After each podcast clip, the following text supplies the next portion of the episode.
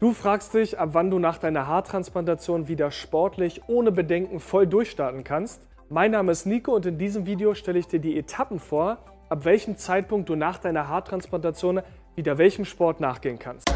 Willkommen bei dem ersten Podcast über alle Themen rund um die Haartransplantation und Haarausfall mit ausschließlich wissenschaftlich geprüften Inhalten. Es gibt wenige Themen, über die so viele Gerüchte existieren wie Haarausfall und wie man diesen behandeln kann.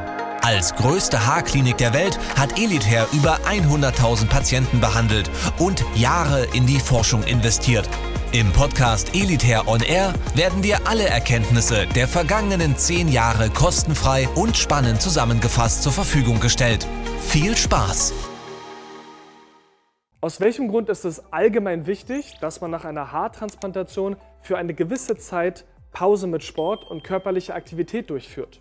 Eine Haartransplantation ist ein medizinischer Eingriff, dessen Regenerierung allgemein eine Belastung für den Körper darstellt. Das kannst du dir so vorstellen, wie wenn du nach einer längeren Zeit sehr intensiv Sport machst, du starken Muskelkater bekommst und wenige Tage nach der Belastung noch immer etwas träge bist. Sport kostet und benötigt, wie eben bereits geschildert, Kraft weshalb es wichtig ist, den Körper nach einer Haartransplantation nicht unnötigerweise Energie zu nehmen, die eigentlich für die optimale Regeneration der Haartransplantation notwendig ist. Ein weiterer wichtiger Punkt ist, dass Schwitzen vermieden werden soll. Unabhängig davon, wie intensiv du welchen Sport machst, ist Sport generell mit Schwitzen verbunden. Es ist wichtig, die Schweißbildung auf dem Kopf, dort wo die Haare entnommen und transplantiert werden, zu unterbinden. Aus diesem Grund ist es ebenfalls wichtig, deine körperliche Aktivität für eine bestimmte Zeit runterzufahren. Nun zu der entscheidenden Frage, ab wann kannst du wieder Sport machen? Ich mache es für dich kurz und knapp. Zwei Wochen nach der Transplantation kannst du wieder mit leichtem Sport anfangen. Dazu gehört zum Beispiel Walken oder leichtes Fahrradfahren, damit du dich allgemein wieder mehr bewegen kannst. Die Betonung liegt aber auf leichtem Sport, also vermeide unbedingt höhere Intensitäten und die folgende Schweißbildung. Vier Wochen nach der Transplantation kannst du wieder jeder Sportart nachgehen und dabei die Intensität auf ein mittleres Level erhöhen.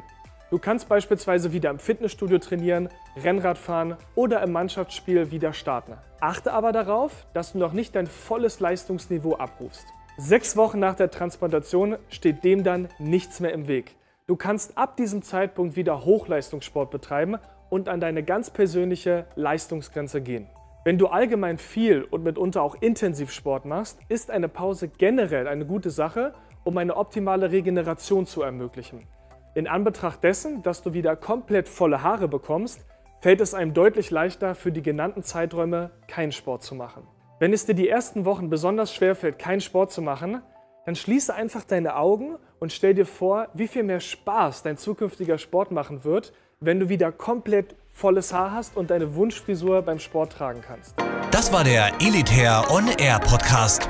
Wenn auch du endlich wieder stolz in den Spiegel blicken möchtest und wissen willst, welche Möglichkeiten es gibt, um schnell zu vollem Haar zu kommen, dann gehe jetzt auf elitair.de und führe deine kostenlose Haaranalyse durch.